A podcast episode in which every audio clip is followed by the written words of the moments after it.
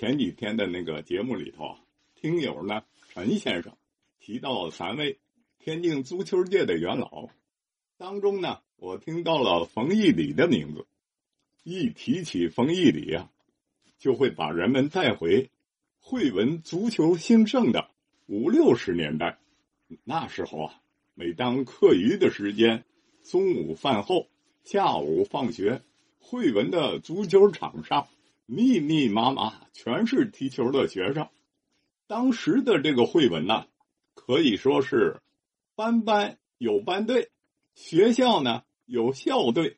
比赛是常年不断，在学校的门口啊，多年来一直挂着足球传统学校的铜牌。说起这个冯毅礼先生啊，他是一九二一年生于北京，从小呢就喜欢足球。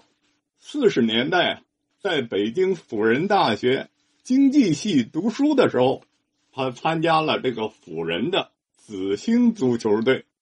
当时啊，辅仁有一位著名的明星，他担任这个学校体育部的主任。这个人啊，在中国足球界是鼎鼎大名啊。他就是与亚洲球王广东李惠堂合称“南北二里”的李凤楼。李凤楼啊，当时在紫星球队里是队长兼教练，在他的指导下，冯毅礼。和邵先凯、李朝贵等校友赤称球场。一九四六年，冯毅礼啊大学毕业了。一九四八年到天津海关工作，同时呢，以足坛的名角钱立普、夏宗奇、孙德茂、管学纵等人组成了旧友队。新旧的旧，朋友的友，这支队伍。当时活跃在荆门，新中国成立以后呢，一九五一年开始，冯毅礼呢代表华北队参加了第一届、第二届全国比赛。一九五三年呢，呃，他怀着对这个足球的眷恋，舍弃了海关的工作，来到了十八中学，也就是以前的汇文，担任体育教师。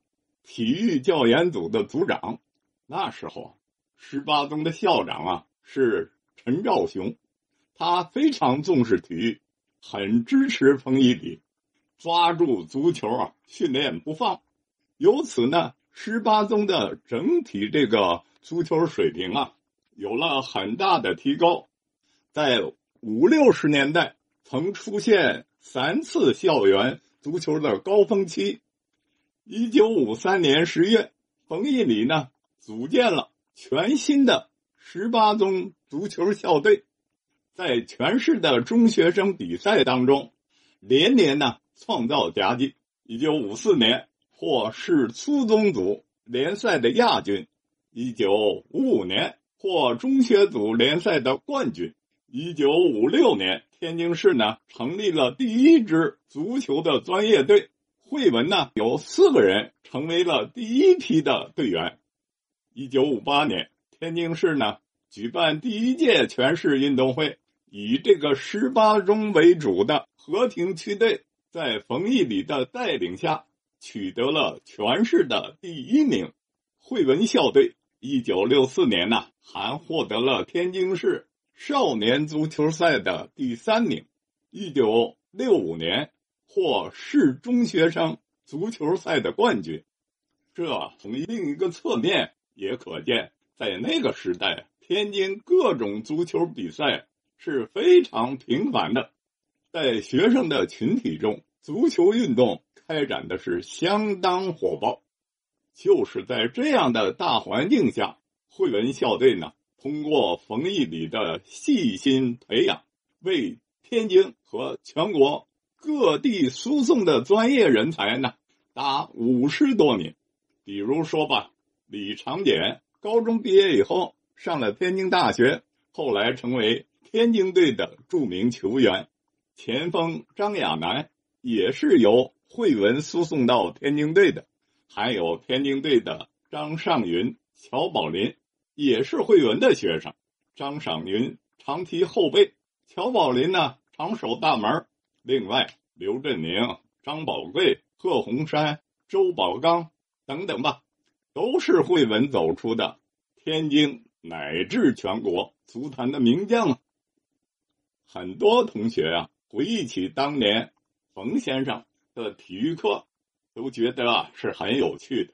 先是慢跑几圈热身，做几节徒手操。的准备活动，然后呢，学习盘带过人，两人一组啊，练习用脚背、脚内侧、脚外侧几个不同的部位啊来运球。他总会指导学生怎么开动脑筋，因势利导。他的课呢，总是变化无穷啊，学生上课兴趣盎然，非常过瘾。很多学生回忆，冯老师啊，平时是和蔼可亲的。但是在这个训练比赛，那就是严上加严，毫不留情了。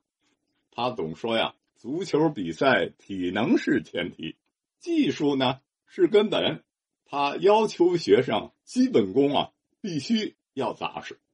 冯毅礼啊还特别善于学习。一九五六年，当时的这个匈牙利足球队啊，采用了全新的战术打法，大胜足球强国英格兰队。他呢就认真的研究匈牙利队的创新打法，把匈牙利队采用的四二四阵型、三角短传、交叉换位讲解给队员。所以当时啊，他带队的打法呢，被当时的媒体誉为“熊市小天津”。他还请苏联专家来校讲课，使学生啊这个早早的就了解到了世界先进的。足球发展趋势与水平，冯毅里啊，平时讲的最多的是，足球运动不仅可以锻炼体魄，更能磨练意志。足球啊，要有一盘棋的思想，要有这个集体主义的精神，要啊抬头踢球，要用余光踢球，要用脑子踢球等等。我们看，冯毅礼六十年前很多的足球理念呢。时至今日，忍不落伍。冯毅礼老师的小、中、叶、大的校园足球理念呢，备受推崇。他主张呢，要按不同年龄阶段，把有天赋的青少年分别集中在一所小学、一所中学、一所业余体校、一所大学，边读书边训练，让这些苗子呢。在正规的教育环境中循序渐进、顺利的成长，他的这一作为啊，深受好评。许多学生啊，走出学校大门后，分别的入选省、自治区代表队，参加全国的足球联赛。更多的弟子日后分别在院校或者是企事业单位，成为普及和推广足球运动的骨干。当年这个惠文校园足球啊，秩序辉煌啊，引起了国家体委和中国足协的高度重视。一九六五年春，国家体委的副主任、中国足协主席黄忠一行啊，来学校视察，并赠送了十八个足球，以资鼓励和纪念。一九八八年，冯毅礼退休了，和老伴儿呢。移居美国，与小儿子冯天宝共同生活。在他的寓所附近呢，有运动场，人们经常看到冯毅礼老人的身影。冯天宝每每提起父亲，总会说他从不服老，骨子里就是一条硬汉。二零一零年秋，冯毅礼呢回京探亲，惠文的弟子呢，呃，为他呢庆这个九十大寿。那天呢，大厅里聚满了百余位六七十岁的昔日学生，校友们呢，把特意编撰的精美画册《恩师冯一礼惠文校友足球开拓者》赠给了冯以礼老先生。大厅洋溢着欢乐，说不完的这个校园足球话题，道不尽的师生绿茵情缘。二零一九年一月九日，天津足球教育的开拓者冯一礼先生在美国辞世，享年九十八岁。